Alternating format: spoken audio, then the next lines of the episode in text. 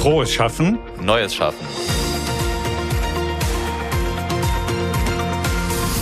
Wer hierzulande eine Führungsposition hat, ist im Schnitt circa 50 Jahre alt. Da stellt sich die Frage, liegt das am Nachwuchs, an den Organisationen oder an beidem? Unser heutiger Gast war schon deutlich früher, nämlich mit Mitte 20 in einer Führungsposition. Heute ist sie zwar auch nicht so viel älter, dafür aber als Trainerin und Coach zur Entwicklung junger Führungskräfte und für Unternehmen selbstständig.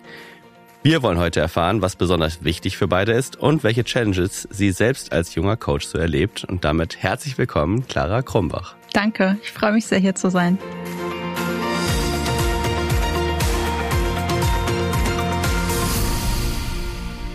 Wir haben ja gerade schon im Vorgespräch gesagt, für uns auch eine Premiere mit Gast vor Ort heute. Ja. Richtig aufregend. Und wir haben natürlich auch wieder ein bisschen geschaut, was dich umtreibt. Du bist ja auch auf LinkedIn super aktiv. Da kann man natürlich auch mal viel für so ein Gespräch rausziehen. Ja. Und ich würde trotzdem so ein bisschen provokant vielleicht einsteigen mit der ersten Frage. Du bist ja, wir haben es angesprochen, recht jung. Ich glaube, in dem Zusammenhang darf man auch dein Alter verraten. Sehr gerne. 27, ne? ja. Und da stellt sich für mich die Frage, wollen die meisten Menschen denn nicht gecoacht werden von jemandem, der älter ist, der oder die mehr Führungserfahrung Erfahrung vielleicht hat. Wir haben ja in der Einführung gehört, davon gibt's ja genug eigentlich. Auf jeden Fall, total. Das ist eine Frage, die höre ich häufiger und das war in mir drin total der Change, irgendwann zu sagen, hey, ich kann es trotzdem machen, weil ich habe einfach für mich gemerkt, es gibt keine Coaches, die mich damals auf Augenhöhe begleitet haben.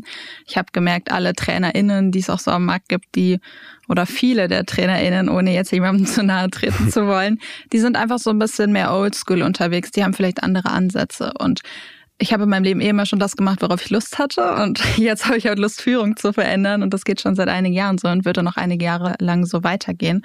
Und deswegen stört mich dieser provokante Einstieg auch gar nicht mehr so. es gab auch Zeiten, in denen ich ganz klar für mich gesagt habe, ich möchte mein Alter gar nicht präsent machen. Mhm. Also ich glaube, es gibt auch noch ganz viele Menschen, die sind immer noch überrascht, wenn sie wissen, wie jung ich denn dann wirklich bin. Ja. Aber mittlerweile ist es für mich so, dass ich denke, hey, ich bin 27 und da kann ich auch total zu stehen. Und ich sage immer, mein Alter ist meine Stärke, aber ich will auch niemandem die Welt erklären, weil ich weiß, dass die Menschen, mit denen ich zusammenarbeite, auch sehr häufig sehr viel mehr Berufserfahrung als ich haben. Ist auch total gut und total okay. Aber wir wollen ja nach vorne schauen. Mhm. Und wir starten halt jetzt und wollen nach vorne schauen und da kann ich halt optimal begleiten. Clara, du sagst gerade, dein Alter ist deine Stärke. Wieso ja. ist dein Alter deine Stärke? Also junge Menschen haben dann einen Vorteil, würde ich daraus lesen, gegenüber Älteren? Nö, nee? gar nicht mal. Das wird mir total mhm. häufig vorgeworfen. So nach dem Motto, wieso denn jetzt nur noch die jungen Menschen? Ja. Darum geht's gar nicht. Ich glaube, generationsübergreifend und generell mit allen Generationen können wir gemeinsam am meisten erreichen. Ja. Ich glaube einfach, dass junge Menschen mehr zu Wort kommen sollten, dass junge mhm. Menschen einfach auch mal mehr das mitgestalten dürfen, worum es denn wirklich in Zukunft gehen wird. Diese Zahlen, Daten, Fakten kennen wir alle, wie viele Menschen aus dem Unternehmen aussteigen werden. Auch da werden wir vielleicht zum Thema Führung heute nochmal so ein bisschen drauf schauen. Gibt es eigentlich noch genügend Nachwuchs? Nein, gibt es halt einfach nicht. Und wenn man dann jetzt nicht startet, auch mal junge Menschen das Wort zu übergeben und auch mal auf junge Menschen zu hören und die mitgestalten zu lassen, dann wird es einfach schwierig. Und deswegen bin ich davon überzeugt, dass wir da total die Chance haben. Du warst schon mit Anfang 20 Führungskraft. Erzähl mal, wie sah dein Team aus? Mitte 20. Ja, mein Team war älter als ich. Mhm. Und das war für das Team auch nicht immer unbedingt gleich, glaube ich. Ja. Es gibt ja auch Studien, die belegen, dass beispielsweise, ich glaube, zwei von drei Menschen wollen sich eher von älteren Menschen führen lassen. Das habe ich auf jeden Fall auch so mhm. erlebt aber man lernt sich kennen, man wird warm miteinander und auch da, ich habe immer von Anfang gesagt, ich will euch ja nicht die Welt erklären, aber wir können eben gemeinsam vieles erreichen und dann nochmal zu sagen, das weiß ich jetzt nicht, wie würdet ihr das denn machen? Mhm. Ist ja total super und ich glaube, so konnte ich relativ gut ein Team aufbauen, das echt empowernd dann nach vorne gehen konnte. Mhm. Wart ihr weit auseinander, so altersmäßig oder? Ja, ah, schon. Okay teilweise waren Leute doppelt so alt, als ich es bin. Ah. Aber das ist im Coaching jetzt auch so. Das war für mich auch nichts ja. Neues. Also ich bin auch jung als Coach. Auch das ist nicht ja. normal, da so mhm. jung zu sein. Weil sowas ist schon normal, ne? Aber auch da habe ich ganz häufig einfach Menschen, die ich begleite, die sind mhm. doppelt so alt als ich oder noch älter. Gibt es da noch einen Unterschied, ob man ältere Männer im Team hat oder ältere Frauen? Sind da Männer vielleicht aus einer Generation noch ein bisschen anders drauf nach Motto, was will mir denn der Grünschnabel hier erzählen? Mhm. Ich bin jahrelang dabei, ich weiß doch, wie es geht. Ja. Ich glaube, dieses Schubladendenken stimmt manchmal, mhm. aber nicht unbedingt immer. Wenn ich so zurückschaue, ich meine, jetzt bin ich selbstständig, jetzt kann es mir quasi egal sein, aber wenn ich so zurückschaue, hatte ich schon auch mehr Frauen, die mir Steine in den Weg gelegt haben und bei denen Neid ein Thema war, die gemerkt haben, wow, mhm. die ist erst x Jahre alt ja. und jetzt ist sie schon so weit, die wird ja viel weiter kommen, als ich es bin. Und die dann probiert haben, ja, Steine in den Weg zu legen und es irgendwie zu schaffen, dass ich dann nicht weiterkomme. Mhm. Du hast gerade ja schon so ein bisschen angesprochen, dieses Team mitnehmen ist eine Sache, die du auch so ein bisschen aus dieser mhm. Führungsrolle mit gelernt hast oder wie du einfach drangegangen bist. Gibt es sonst Sachen, wo du sagst, das möchte ich weitergeben oder das möchte ich auch auf gar keinen Fall weitergeben, weil es irgendwie überhaupt nicht cool war? Ja, unabhängig jetzt von der Führungsrolle, ich habe ganz lange probiert, wie ich einstiegs ja schon gesagt habe, mein Alter so ein bisschen zu verstecken mhm. und mhm. so zu sein wie die anderen. Also älter zu wirken, älter zu sein, funktioniert nicht, ganz klar, aber ich bin 27 oder ich war 25 und dann kann ich nicht auf einmal 35 sein oder so wirken. Und ich habe gelernt, dass, wie gesagt, mein Alter meine Stärke ist und dann auch eben das auszuspielen und auch ganz bewusst zu sagen, hey, ich weiß nicht alles, aber es ist doch okay. Und das gebe ich jungen Menschen heute weiter. Und das gebe ich aber auch, wenn ich ältere Menschen im Coaching oder im Training begleite, weiter, dass sie auch mal die jungen Menschen, junge Menschen sein lassen sollen. Weil gerade durch diese Unterschiede kommen ja Unternehmen weiter und können halt auch in Zukunft besonders erfolgreich sein. Ist das denn, dass man junge Menschen jung sein lässt, also das als Stärke quasi ausspielt? Was braucht es denn da für Rahmenbedingungen? Also liegt das nur an den anderen Leuten, die da rum sind, oder gibt es da so ein Setting, was auf jeden Fall da sein muss aus deiner Erfahrung? Es braucht halt immer das Thema Vertrauen und Zutrauen. Also hätte mir das damals, was heißt damals, hätte mir das jemand nicht zugetraut oder hätte mir da jemand nicht vertraut, dann hätte ich nicht wachsen können, ganz klar. Das mhm. Thema Chancen bekommen und Chancen geben. Ich habe super viele Chancen bekommen, mir wurden auch Steine in den Weg gelegt, aber ich probiere jetzt anderen Leuten keine Steine in den Weg zu legen, sondern eher die Chancen weiterzugeben. Und auch da braucht es, glaube ich, ein Mindset-Shift, dass man einfach das Thema Führung auch neu denkt. Erfahrung ist nicht gleich Alter. Führung ist nicht gleich Erfahrung gleich besser. Also du bist mhm. nicht älter, deswegen bist du nicht besser an der Führung. Und da braucht es einfach einen Change, da braucht es eben auch das passende Mindset. Und was ich eben schon gesagt habe, zwei von drei Mitarbeitenden wollen, dass sie von einer älteren Person geführt werden. Mhm. Ja, wieso denn eigentlich? Auch da mal reinzufragen, auch wenn ich dann Unternehmen und Teams mhm. strategisch begleite, einfach mal zu schauen, wieso braucht ihr das denn eigentlich und was passiert denn, wenn es mal eine jüngere Person mhm. ist, weil das tut nicht weh. Hast du mal reingefragt, warum ist das so? Warum? Angst, Neid, ganz häufig. Ja. Also dieses Thema, also wir finden erstmal Neues alle blöd. Da können wir uns, ja. glaube ich, sehr, sehr, es ist erstmal unangenehm. Kann ich auch total gut verstehen, mhm. geht mir genauso. Mhm. Aber am Ende ist es ja so, es tut nicht weh und es mhm. dann einfach mal auszuprobieren. Aber das braucht dann eben auch so Change-Momente und das braucht dann wieder eine grüne Visus, um es mhm. eben auch mhm. mal auszuprobieren. Aber ich merke in ganz vielen Unternehmen, in denen ich bin, ich führe dann beispielsweise Reverse Mentoring ein, also jungen mentort ältere Menschen oder gegenseitiges generationsübergreifendes Mentoring. Setzt euch mal an einen Tisch, sprecht mal übereinander, öffnet mal eure Schubladen, leert die mal alle aus und schließt ja. die am besten am Ende wieder, aber ohne Inhalt. Okay. Das sind ganz, ganz wichtige Dinge, die viel mehr stattfinden. Wie wichtig müssen. ist es, eine Mentorin oder einen Mentor zu haben, wenn man gerade als junge Führungskraft sozusagen antritt? Total wichtig. Mhm. Also ich habe Mentorinnen und Mentoren, die sind älter und auch jünger als ich. Also mhm. die jüngste Person ist 18 okay. und die ältere, würde ich sagen, ist Mitte 60. Ja. Und für mich, ich glaube, ich wäre jetzt nicht da, wo ich wäre, hätte ich die nicht gehabt. Okay. Klingt immer so ein bisschen cheesy, ist aber am Ende genau ja. so. Es gibt ja den schönen Satz noch, geborene Führungskraft. Ja. Du lächelst schon. Wie viel Talent braucht man für Führung oder ist es eine Frage des Talents oder kann man es tatsächlich erlernen, wie man andere Dinge im Leben auch erlernen kann. Mhm. Sowohl als auch, würde ich sagen. Mhm. Diese ganzen Themen, die jetzt in der modernen Führung zum Glück immer, immer mehr wieder kommen, Authentizität, Empathie, Empowerment, mhm. das sind Dinge, die kann man schon gut mitbringen. Ich beispielsweise, glaube ich, musste mir da nicht viel erlernen, mhm. sondern es war so eine Eingewöhnung vielleicht eher. Mhm. Ich begleite aber auch in Trainings viele Führungskräfte, wo ich das Gefühl habe, jo, wir müssen das jetzt erst nochmal wieder lernen. Das funktioniert auch. Es gibt ja. aber die, die wirklich nur für den Titel führen. Mhm. Und diese Leute, die werden es nicht lernen, weil die wollen es auch gar nicht lernen. Also es braucht so eine gewisse Offenheit dann auch. Das so ein bisschen auch zu verstehen, die Anfragen, kommen die eher von Einzelpersonen oder sind es eher Unternehmen? Also wie ist da die Mischung so? Kannst du dazu 50, was sagen? 50-50. 50-50? Ja, okay. also ich mache Trainings vor allem für Unternehmen und strategische Beratungen eben auch. Teilweise ist dann Coaching noch mit integriert, aber Coaching ist in der Regel dann von Einzelpersonen. Okay.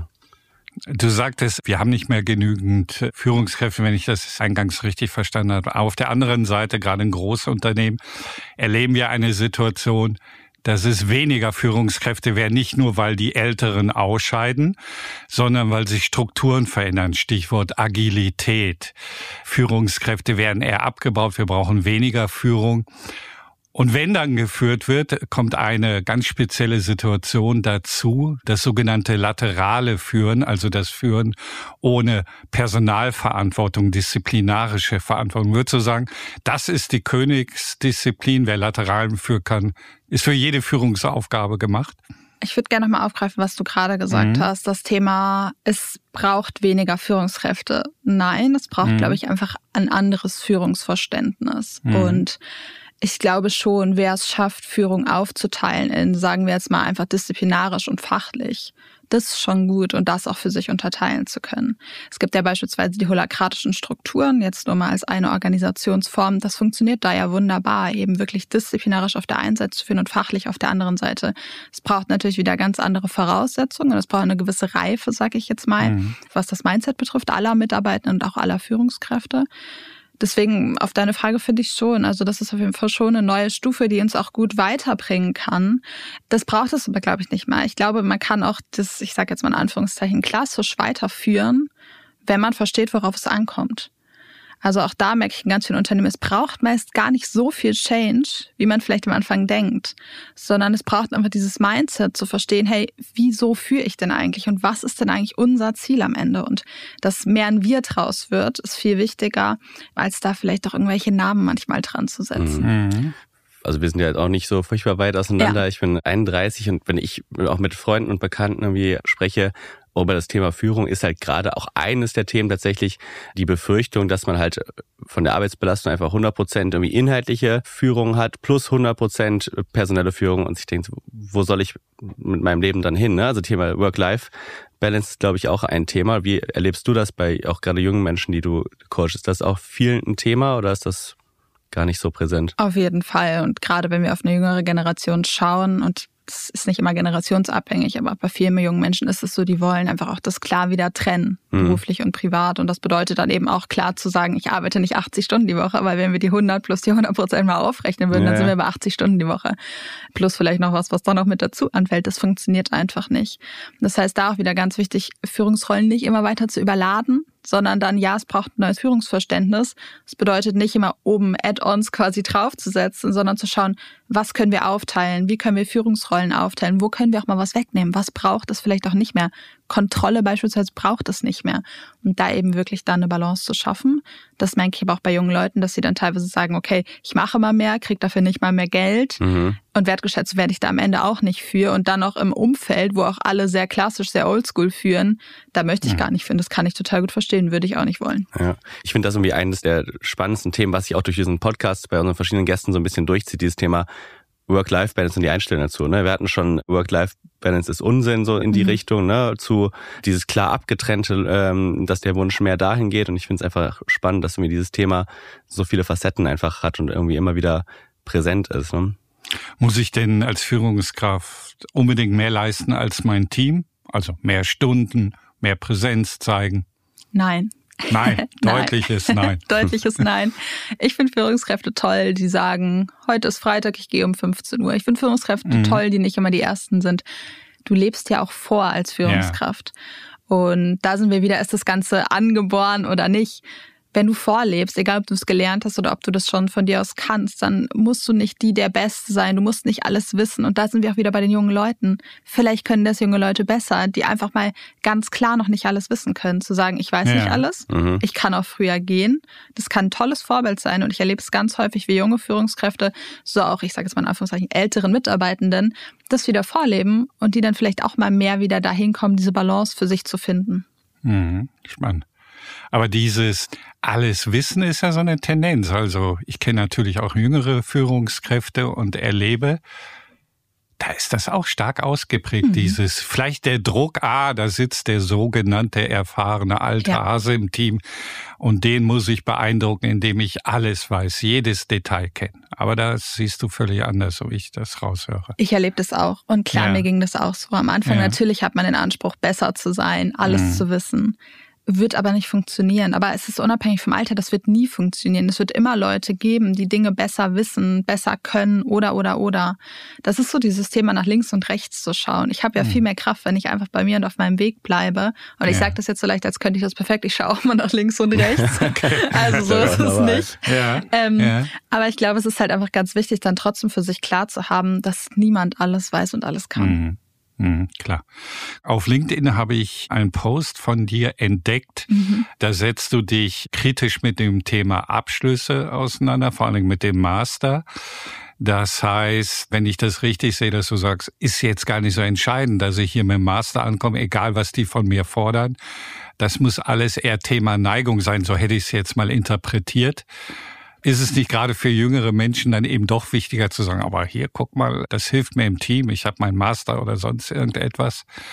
Da bist du völlig skeptisch, wenn ich den Post richtig verstanden habe. Äh, ja, also einmal kommt das aus einer persönlichen Geschichte mhm. her quasi. Ich selbst habe Master angefangen, habe ihn daneben abgebrochen, mhm. weil ich einfach für mich gemerkt habe, das ist so realitätsfern für mich. Ja. Ich möchte lieber was machen. Ich habe dann mich für eine Coaching-Ausbildung entschieden, wo ich irgendwas in der Hand hatte, wo ich mitarbeiten kann mhm. und dann eben schon in die Praxis einzusteigen. Und ich erlebe ganz viele junge Menschen, die zu mir kommen und sagen, hey, du hast keinen Master gemacht. Wieso? Ich habe das Gefühl, ich muss einen machen.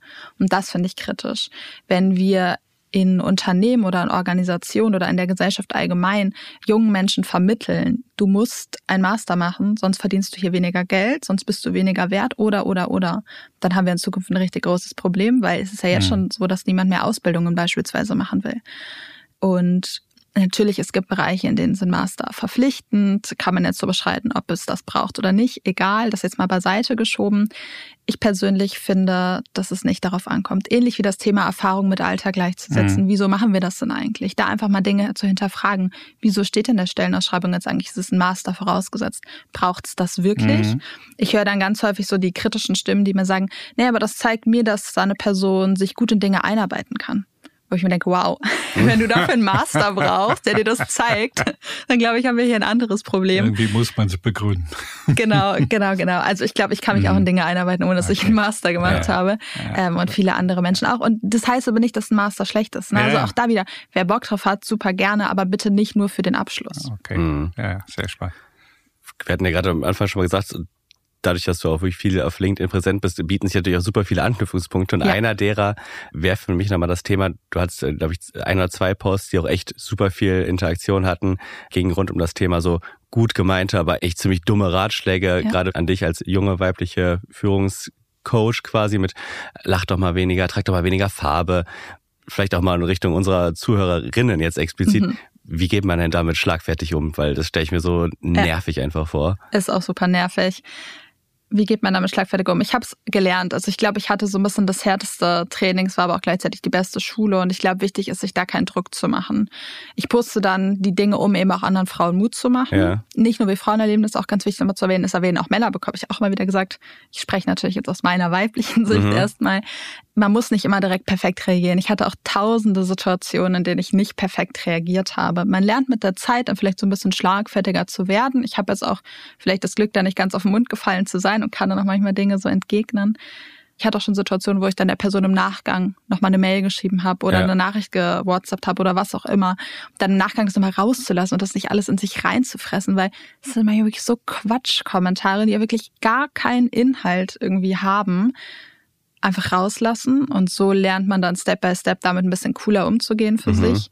Und so erarbeitet man sich auch wieder so ein bisschen so ein Standing. Also für sich selbst braucht man das, glaube ich, auch einfach so ein mhm. bisschen. Mhm. Und du hast eben gesagt, ja, ich bin jung und dann auch noch eine Frau. Das habe ja. ich auch schon so häufig gehört. Ne, willst du dir nicht was Leichteres suchen? Äh, nö, will ich nicht. Mhm. Und man lernt es mit der Zeit. Aber so den einen Tipp gibt es da leider, glaube ich, gar nicht. Als Führungskräfte-Coachin was hältst du vom Thema Ambidextrie? Das hatten wir mal hier vor drei, vier Jahren diskutiert. Also dieses beidhändige Führen. Einerseits die Führung relativ frei, so wie man heute vielleicht die moderne Führung versteht, auch im Kontext mit New Work. Coach, Mentor etc. etc. Und dann eben die sozusagen Wasserfallmethode, weil es vielleicht in gewissen Bereichen notwendig ist. Eher so eine Art, würde man heute sagen, traditionelle Oldschool-Führung. Ist das wichtig, dass man beides beherrscht und kann man das lernen? Ich glaube schon, dass man das lernen kann. Mhm. erlebe ich auch in Trainings. Ich mache auch Trainings teilweise für C-Level-Führungskräfte, mhm. sag ich jetzt mal, die dann vielleicht eher ein bisschen oldschool unterwegs sind. Die können das auf jeden Fall lernen, wenn sie verstehen, wieso es wichtig ist und wenn sie ja. wollen. Das ist immer die Voraussetzung.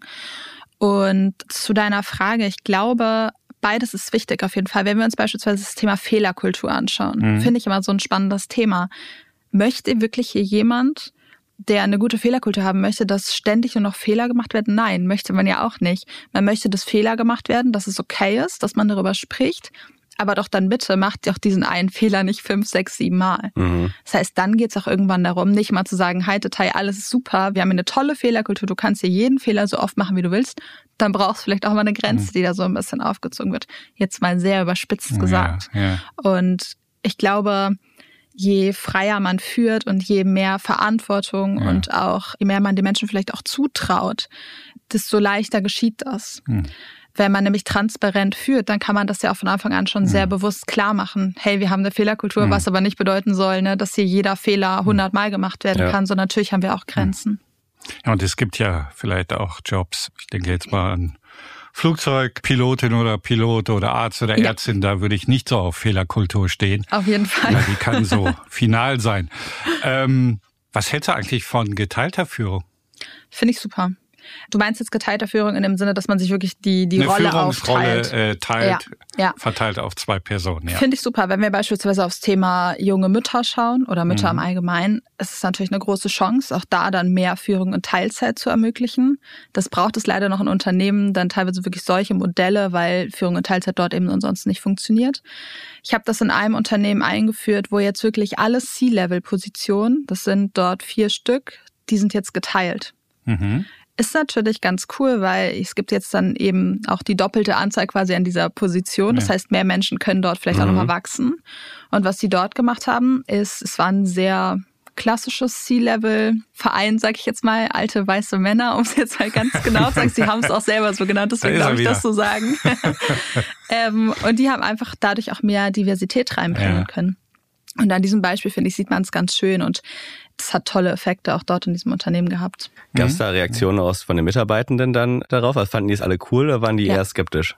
Fanden tatsächlich alle ziemlich cool. Mhm. Es gibt immer vereinzelte kritische Stimmen. Auch ja, da. Klar. Neues mhm. erstmal blöd, Neues mhm. erstmal ja. ungemütlich. Ich muss mich an eine neue Person wenden. Das ist erstmal eine Umgewöhnung.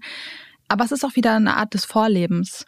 Also auch mhm. wenn wir über das Thema sprechen, es gibt zu wenig Führungskräfte. Ja, wieso vielleicht? Weil das auch sehr in Deutschland sehr klar ist, wer wird Führungskraft. Mhm. Ich habe letztens wieder gelesen, es gibt mehr Christians mhm. in den Vorständen als Frauen. Ja, herzlichen Glückwunsch. Das sagt ja eigentlich schon ziemlich viel. Und da persönlich, da merke ich, da wird's wieder so relativ deutlich. Es braucht eigentlich ein diverseres Bild. Und das kann man eben durch so eine Führungsteilung relativ schnell schaffen, weil es dort dann eben ne, relativ mhm. schnell die doppelte Anzahl an Führungspositionen mhm. gibt. Wir hatten kürzlich mit einem Gast hier eine spannende Diskussion über Diversität. Äh, ja. Da würde ich gerne einfach mal einen kleinen Schlenker machen, auch nochmal deine Einschätzung zu haben. Er war sehr skeptisch, was die ganzen Studien betrifft. Diverse Teams sind erfolgreicher, leistungsfähiger. Er sagte, das ist für ihn nicht der Grund von Diversität, sondern der Grund ist einfach, ja, mehr oder weniger, weil es auch ein Menschenrecht ist. Ja. Äh, wie schätzt du das ein? Ich würde sagen, beides stimmt. also sehr diplomatische Antwort. nee, aber weil ich, ich sage jetzt auch nochmal, wieso. Ja. Natürlich ist es ein Menschenrecht und natürlich ist es mhm. total bescheuert, wenn wir Menschen ausgrenzen, mhm. weil sie anders sind. Mhm. Sage ich jetzt einfach mal so ganz einfach. Aber auf der anderen Seite, diese Studien gibt's und mhm. ich erlebe es auch immer wieder, diverse Teams, die leben anders vor, die ziehen mhm. Menschen anders mit, die motivieren Menschen anders und dann wird natürlich ein Unternehmen und auch dieses Team erfolgreicher. Mhm. Ich würde gerne noch auf ein Thema zu sprechen kommen, was, glaube ich, auch gerade für jüngere Menschen interessant ist, und das ist das Thema Gehalt und der Umgang ja. damit. Das ist ja gerade in, Deutschland ein riesen Tabuthema, ja. nicht nur unter Kolleginnen und Kollegen, sondern oftmals ja auch im Freundes- und Bekanntenkreis. Und ich finde, dadurch ist es ja auch super schwierig, gerade für jüngere Menschen, den eigenen Wert zu ermitteln, wie gehe ich überhaupt dann irgendwie auch in mögliche Verhandlungen. Ist das ein Thema bei Coachings, die du hast und was rätst du den Menschen dann dabei? Ist tatsächlich immer ein Thema.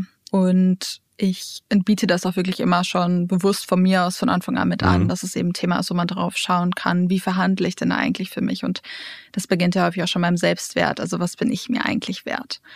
Was ich so spannend finde, ist, als ich noch angestellt war, war es bei mir so, dass es, auch wenn man online googelt, gibt es verschiedene Analysen, die man sich anschauen kann. Wer verdient in welchem Alter, in welchem Bereich eigentlich was, mit welcher Berufserfahrung. Mhm. Das sind Analysen, die sind gut, da zahlen Unternehmen auch teilweise Geld für, da kann man dann mit ein paar Klicks, ich war damals im HR-Bereich, das heißt, ich hatte auch Zugriff auf solche Analysen, kann man sich ganz gut ausrechnen lassen, was würde ich dann vielleicht für ein Gehalt verdienen. Ich habe in dieser Analyse nie stattgefunden, weil ich zu jung war weil ich zu jung auch schon zu viel Verantwortung hatte. Das heißt, du findest da unter Mitte 20 nicht statt und dann noch mit Führungsposition sowieso nicht. Oder du bist dann da mit 38.000 als Gehalt angegeben. Mhm. So, und das verzerrt ja schon mal das Bild. Also auch da, es braucht da einen Wandel, erstmal herauszufinden jetzt oder zu merken, Menschen können auch schon in jüngeren Jahren jetzt mehr Verantwortung übernehmen. Das findet statt und dann dürfen die bitte auch mehr Geld verdienen, nicht nur immer mehr Verantwortung übernehmen. Und das erstmal bewusst zu machen und dann eben auch bewusst zu machen, Alter ist nicht auch abhängig vom Gehalt, ähm, ja genau, Gehalt ist nicht auch abhängig vom Alter, so rum. Ist ganz wichtig, dass das erstmal in die Köpfe kommt von den EntscheiderInnen, aber auch von jungen Menschen. Und was ich immer rate, ist einfach darüber zu sprechen. Das wird zwar in Deutschland nicht gemacht, aber das ist so wichtig. Ich habe das immer mit Freundinnen besprochen.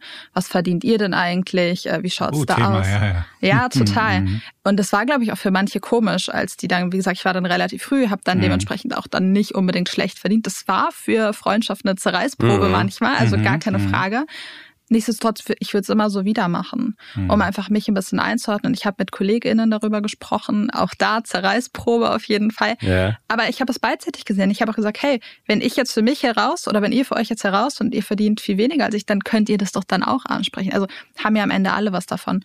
Und dann wirklich dafür einzustehen und nicht beim ersten Nein oder bei einer ersten komischen Begründung wie unter 20 oder unter 30 verdient man halt hier nicht mehr als X, dann eben nochmal zu diskutieren und im Zweifel sich mal woanders zu bewerben und dann mal zu schauen, was würde ich denn da bekommen. Das ist, glaube ich, immer so der beste Tipp, wo man es dann ganz gut nochmal herausfinden kann. Du hast eben das Thema Gehalt als Tabuthema. Es gibt aus Erfahrung auch in Unternehmen noch ein anderes Tabuthema, würde ich sagen, obwohl es erste zarte Ansätze gibt, dies zu enttabuisieren. Das ist nämlich das Thema von Führung zurückzutreten. Ja. Zu sagen, nee, ich, ich fühle mich in dieser Rolle nicht wohl oder nicht mehr wohl. Ich mache was anderes. Wie geht man damit um? Mit Menschen, die sagen, nee, das ist einfach nichts für mich. Sie haben ja schnell diesen Ruf ja. von, ah, ist gescheitert, musste zurücktreten, komm, mhm. erzähl mir nichts. ja. ja. Ich glaube, das sind zwei Dinge. Ich glaube, es ist einmal dieses Thema, das von Anfang an auch als präsentes Thema darzustellen. Also ich sage das immer, wenn ich junge Führungskräfte in Unternehmen in Trainings begleite ihr könnt es auch ausprobieren. Wenn es für euch nichts ist, dann ist es ja. auch total okay, wieder zurückzutreten, das von Anfang an als Thema darzustellen. Und dann eben auch das Thema ExpertInnen, also fachliche ExpertInnen in Unternehmen mal auf eine bessere Position zu stellen. Wieso ist es denn in Deutschland Thema. so, dass wir immer sagen, Führungskräfte sind so toll, aber die fachlichen ExpertInnen, mhm. die vielleicht auch mal wirklich Unternehmen fachlich nach vorne bringen, werden nicht gesehen, werden schlechter bezahlt. Das ist ja völliger Quatsch. Mhm. Ich glaube, das geht so mit einher, weil das Thema hatten wir vorhin auch schon, wenn du nur für den Status führst, wenn du nur für das Gehalt führst, dann bist du falsch in dieser Position. Und mhm. da muss so ein bisschen Anreiz, glaube ich, aus dem Unternehmen heraus auch geschaffen werden. Okay. Mhm. Super, so ein bisschen kleiner Tour de Force quasi durch ganz, ganz viele Themen, aber äh, es sind doch einfach super viele Anknüpfungspunkte, finde ich. Nichtsdestotrotz müssen wir da schon so ein bisschen Richtung Ende schauen, aber es war super spannend, sowohl für mich und ich hoffe auch, glaube ich, für, für ja, uns, aber definitiv, auch so als quasi so ein Mini-Coaching als Podcast hier für unsere Zuhörerinnen und Zuhörer. Von daher äh, vielen, vielen Dank, dass du hier warst, Clara. Sehr gerne. Ja, und weiterhin viel Erfolg beim Coachen. Mein Gefühl ist, wenn du die Leute coachst, kommen viele gute Führungskräfte auf ja. uns zu. Das ist doch schön. ja, danke euch für Gute. die Einladung. Danke. Ciao.